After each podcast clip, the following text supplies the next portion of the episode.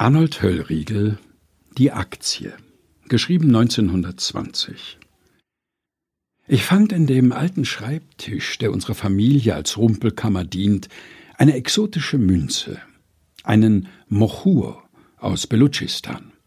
Sofort griff ich zur Zeitung, um den Kurs der Mochure zu erfahren. Es stand zwar nichts darüber in der Zeitung, aber mein Schwager, der ein bisschen schiebt, verkaufte mir den Mochur zum Schleichhandelskurs. Ein Mochur von Belutschistan ist jetzt 5000 deutsch-österreichische Kronen wert. Geblendet von dem Glanz dieser Summe beschloss ich ein neues Leben zu beginnen. Nein, nicht verfressen.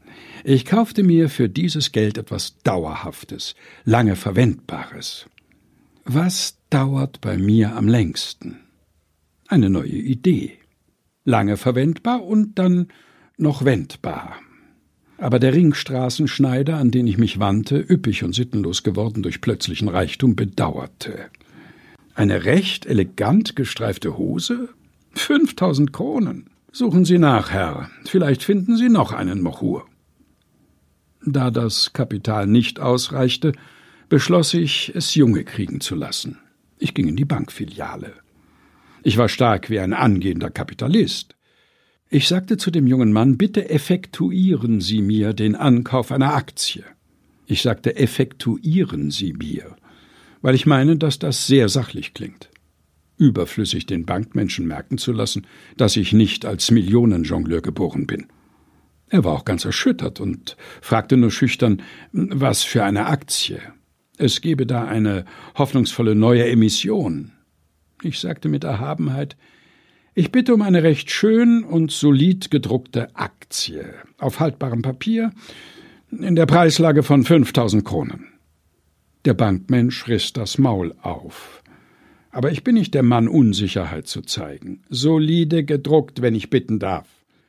Sehen Sie nach, welche Aktien jetzt auf 5000 stehen und suchen Sie mir gefälligst die am reellsten ausgestattete aus. Da sah er, dass ich nur so zum Schein zerfranste Hosen trage und dass ich mehr von Aktien verstehe, als man meinen sollte. Er wurde ganz lächelnde Liebenswürdigkeit. Lächelnde. Er sagte, eigentlich könne man eine einzelne Aktie nicht kaufen, aber er wolle mir das schon besorgen. Wolfsthaler Eisen steht jetzt genau auf 5000. Er hat eine da, kann sie mir gleich geben. Ich lasse mir in geschäftlichen Dingen nichts vormachen und prüfte die Aktie mit Strenge. Wirklich sehr schön gedruckt und auf gutem Papier. Ich wurde zur selbigen Stunde Aktionär. Als ich mit meiner Aktie in der Brusttasche fortging, begegnete ich meinem Schwager, der schiebt. Er fragte mich, was es denn Neues gebe. Ich sagte, ich sage nichts als Wolfsthaler Eisen. Er sah mich von der Seite an. Er traut mir nicht. Ich sagte, ich habe soeben mit Bankleuten konferiert, und ich sage nochmals und mit Nachdruck nichts als Wolfsthaler Eisen. Er wurde sehr aufgeregt. Er hält enorm viel von mir und glaubt nur immer, dass ich zu dumm bin, um meine glänzenden Verbindungen richtig auszunützen. Er grüßte kaum, schoss dahin. Wohin? Hm, zur Börse. Vor unserem Hause stand das Auto des Herrn, der den ganzen ersten Stock bewohnt. Er ist von Beruf Verwaltungsrat.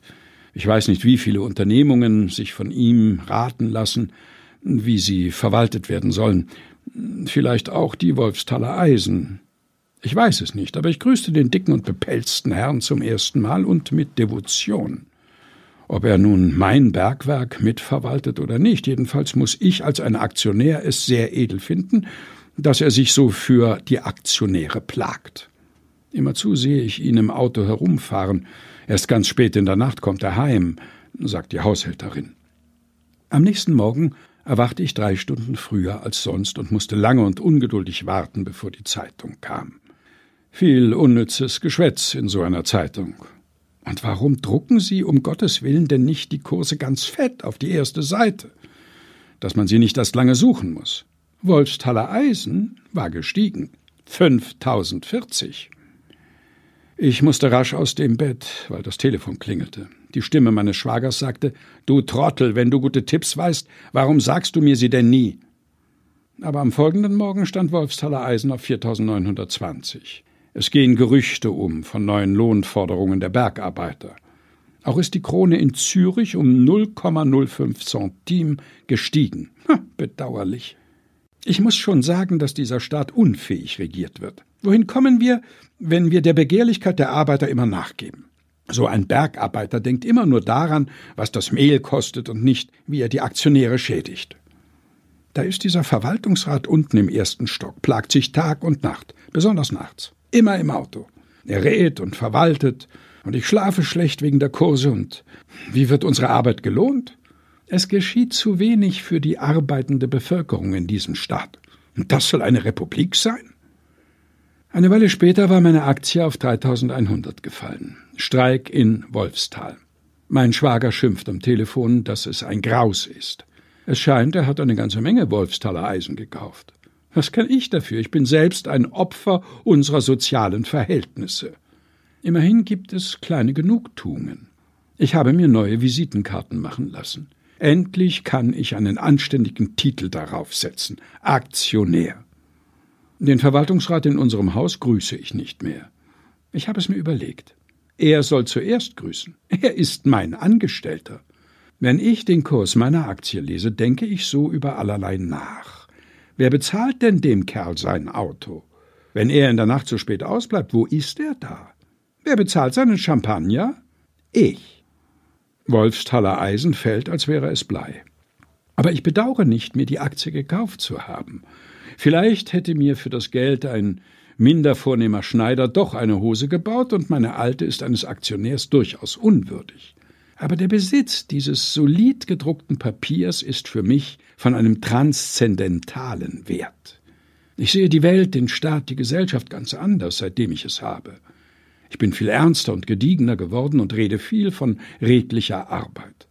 Die Wolfstaler Arbeiter sollten redlich arbeiten, meine ich. Wir Aktionäre dürfen das wohl verlangen. Die Produktion muss gehoben werden. Das Staatswohl fordert es gebieterisch. Den Lohnforderungen muss man mit Energie und Härte entgegentreten, im ureigensten Interesse der Arbeiter. Sie sagen, dass ja alle Preise so steigen. Gut, ich bin für den Abbau der Preise, nur die Eisenpreise müssten entschieden erhöht werden. Das Arge ist meiner Ansicht nach, dass die Arbeiter von heute nicht von dem richtigen Gemeinschaftsgeist beseelt sind. Nehmen wir zum Beispiel die Wolfsthaler Bergleute.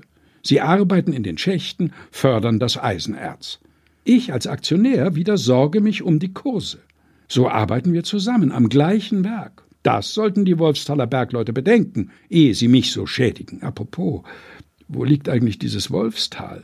Vor lauter Arbeit bin ich noch gar nicht dazu gekommen, nachzusehen.